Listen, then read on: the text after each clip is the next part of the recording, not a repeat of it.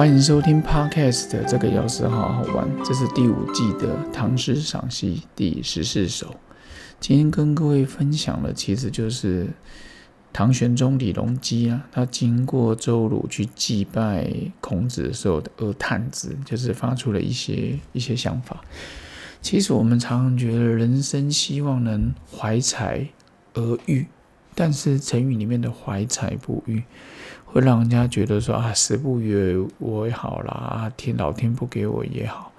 我们想讲的是，我们都知道至圣先师孔子，其实说真的，他也没有获得很好的机会。到最后，曾经在鲁国当过一个像教育部长吧，哦，可能啊，得到回去再翻书。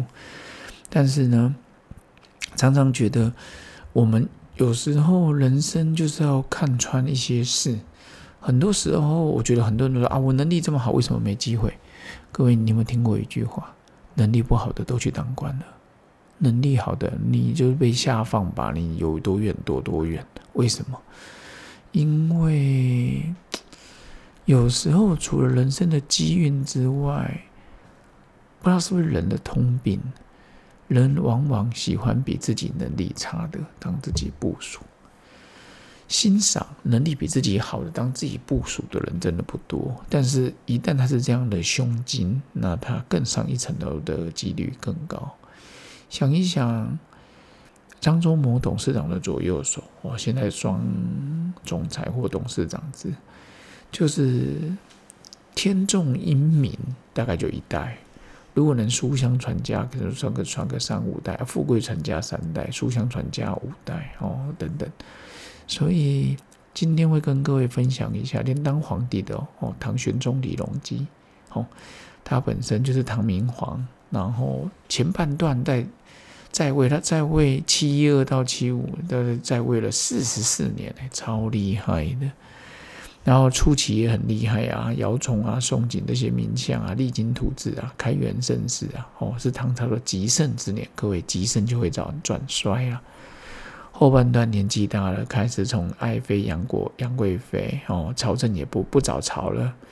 然后这时候如果左右手很强，那没问题。结果左右手来了两个奸臣，我们现在说的奥卡、李林甫、杨国忠，再加上一个很重要的政策失误，又重用了安禄山，而不是轻轨拿药单。所以有时候我觉得错误的政策比贪污更可怕。为什么？贪污就一个人嘛，该做事还是在做事，只是偷金减两拿回扣。错误的政策不得了，动不动就几百万人、几千万人、几亿人要跟着下去。所以今天跟各位分享一下，我们唐玄宗李隆基经周鲁记孔子二探子。哦，唐玄宗他的诗词，他去孔子那边，他说了什么？他的诗词就是：“夫子何为者？其妻以待众。地由周室邑，宅及鲁王宫。叹凤矬生否？伤林怨道穷。今看两楹殿，当与孟石同。”老实说，一个皇帝来讲，他做了这样的诗词也蛮厉害的哦。如果他没有代笔的话，然后他的意思就是说，嗯。孔老夫子啊，啊，你一辈子到处奔波，到底在求什么呢？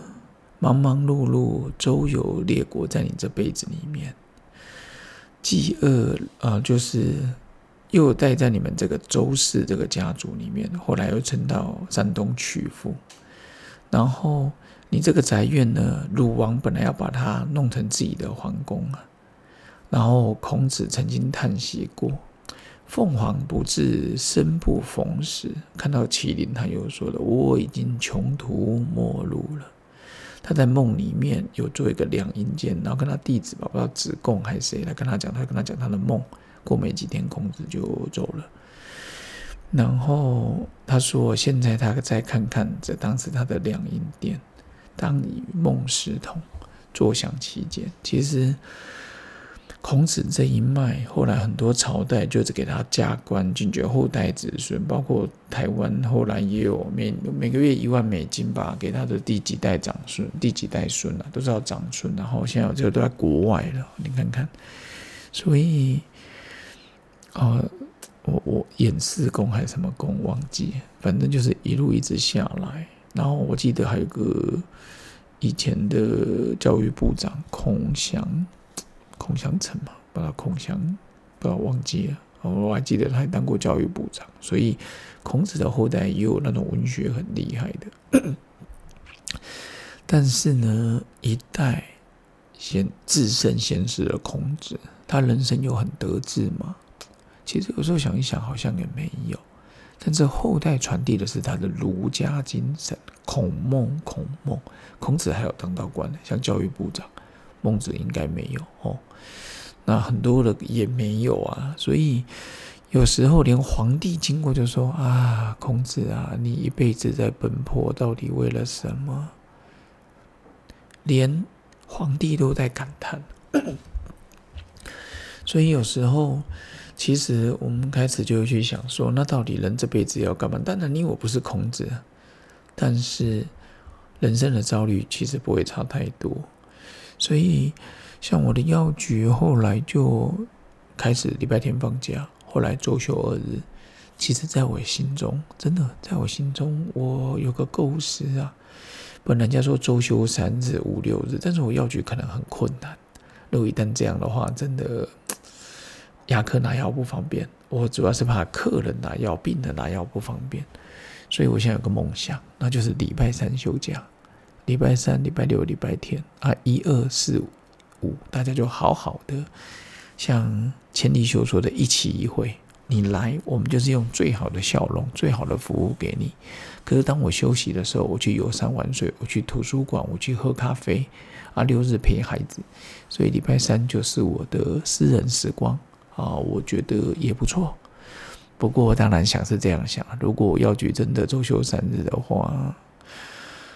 嗯，我应该会被客人念吧，但是再看看呢，反正疫情期间，现在礼拜，现在白天的十二点多到一点半我也休息啊，然后晚上六点多到七点也是休息，好好用餐，所以别说不可能，各位，很多的事情你我都可能，只要你愿意去做。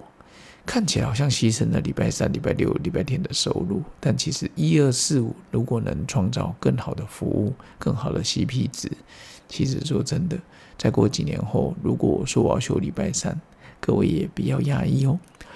那今天就用唐玄宗李隆基哦，刚好可以讲讲他的故事啊，就是刚刚片头所说的前半段的人生，在当皇帝的时候，他也是很努力啊，各位。很努力打拼，跟第一代的企业家一样。到后来呢，开始嗯有一些成就了，想放松了，那就找找杨贵妃，好找一个非常漂亮的妹子。那理论上呢，他当皇帝了，他要找几个妹子也都没问题啊，他是皇帝嘛。可是因此而怠慢了朝政。如果他那时候就当太上皇，然后如果他的下一代也非常的厉害，那也没关系。